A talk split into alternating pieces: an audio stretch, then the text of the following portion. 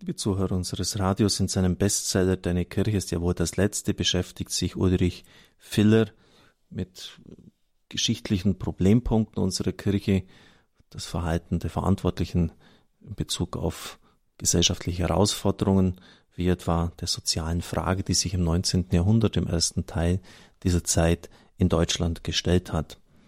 Unter der sozialen Frage, der Arbeiterfrage, versteht man die Gesamtheit der sozialpolitischen Probleme, so schreibt Ulrich Filler, die sich im Industriezeitalter im 19. Jahrhundert aus dem Vorhandensein einer besitzlosen Klasse, der Arbeiter und den daraus folgenden gesellschaftlichen Spannungen ergeben hat. Mit der beginnenden Industrialisierung in England war das seit 1770, in Deutschland seit etwa 1830, kam es zu großen Wanderbewegungen. Ehemalige Handwerker die ja damals in Zünften organisiert waren, Manufakturarbeiter und verarmte Landarbeiter zogen in die Städte und suchten in den Fabriken Arbeit. Durch die Trennung von Kapital und Arbeit, die als Ware angesehen wurde, verarmten und verelendeten die Arbeiter und mussten unter ungerechten sozialen Bedingungen leben. Es waren katholische Gelehrte und Wissenschaftler Josef Görres etwa, Adam Müller, Franz von Bader, die erstmals die Problematik erkannten und beschrieben. Bereits 1823, Karl Marx war damals gerade erst fünf Jahre alt, wird die Lage der Arbeiter in der Zeitschrift Der Katholik kritisiert. Elf Jahre vor dem kommunistischen Manifest von Engels und Marx forderte Ritter von Buß im badischen Parlament eine umfassende sozialpolitische Gesetzgebung. Katholiken wie Adolf Kolping, er starb 1865 und Bischof Ketteler 1877 organisierten bedeutende Selbsthilfe- und Arbeiterschutzvereinigungen. Die christlich-sozialen Vereine zählten im Rheinland und in Westfalen über 200.000 Mitglieder, während die sozialistischen Vereinigungen von Ferdinand Lassalle, Allgemeiner Deutscher Arbeiterverein, und August Bebel, Verband Deutscher Arbeitervereine, zusammen nur etwa 10.000 Mitglieder hatten. Also deutlich mehr Mitglieder bei diesen christlich-sozialen Vereinen. Die Sozialgesetzgebung Bismarcks konnte nur mit Hilfe der katholischen Zentrumspartei gegen den Willen der Sozialisten und Konservativen durchgesetzt werden. Auch eine interessante Beobachtung. 1891 erschien die erste epochemachende Sozialenzyklika Rerum Novarum von Papst Leo XIII., der als Arbeiterpapst in die Geschichte einging. In seinem Schreiben beklagte der Papst die Lage der Arbeiter als Zitat sklavenähnliches Joch und erinnerte daran, dass die materiellen Gütern, Güter allen Menschen dienen sollten. Er forderte dazu auf, den Arbeitern die Möglichkeit zur Eigentumsbildung zu geben. Zur Lösung der sozialen Pfade, Frage empfahl Rerum Novarum neben der Hilfe durch die Kirche vor allem eine staatliche Sozialpolitik und die Selbsthilfe der Arbeiterschaft.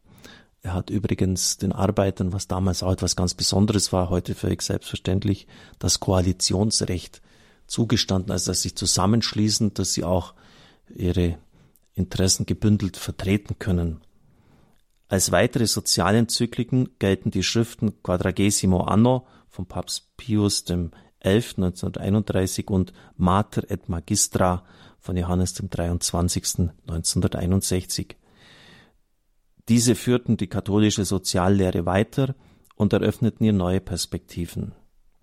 Die katholische Soziallehre beruht auf dem Personenprinzip, das heißt, der Mensch braucht zu seiner Verwirklichung die Gemeinschaft, kann ihr aber nur als eigenständige und selbstverantwortliche Person dienen, dem Solidaritätsprinzip, das die Zuordnung und gegenseitige Verpflichtung für Personen und Gemeinschaft beschreibt, und dem Subsidiaritätsprinzip, das heißt, in einer Gemeinschaft soll jeder die Aufgabe erfüllen, die er aufgrund seiner Fähigkeiten selbst erfüllen kann.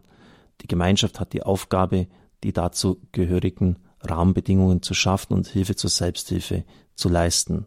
Das heißt, die Initiative des Einzelnen zu wecken und zu fördern, aber nicht zu überspringen und überflüssig zu machen.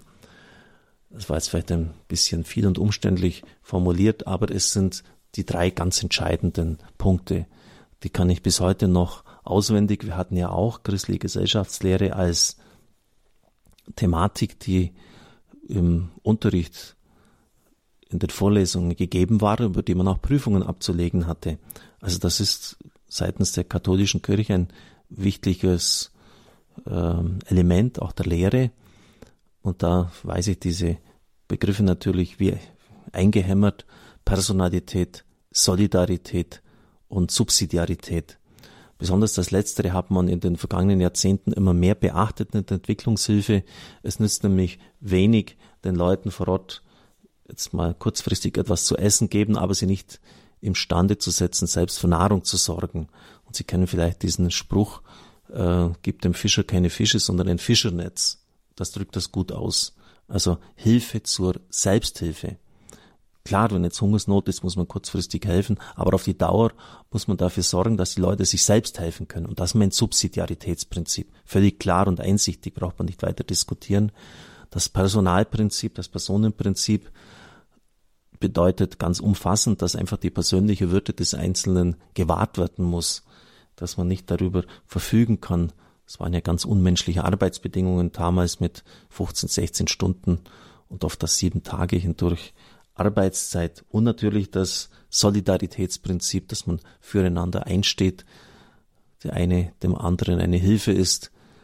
Der Mensch ist ein Zoon Politikon im Griechischen, also ein politisches Wesen, lateinisch wird es übersetzt animal soziale, ein soziales Wesen, so dass also ähm, auch die Gemeinschaft dann solidarisch dem Einzelnen Stütze sein muss, etwa bei den Versicherungssystemen, aber auch der Einzelne für die Gemeinschaft Verantwortung hat. Und das nennt man dann auch im Wesentlichen die soziale Marktwirtschaft.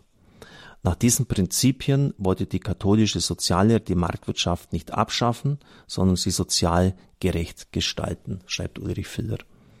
Wir werden dann in der nächsten Zeit auf den gerechten Krieg eingehen, wann ein Krieg gerechtfertigt ist. Auch das hat natürlich im Lauf der Geschichte für viel Diskussion und Zündstoff gesorgt. Ich darf Ihnen den Segen spenden und Ihnen danken für die Verbundenheit mit uns.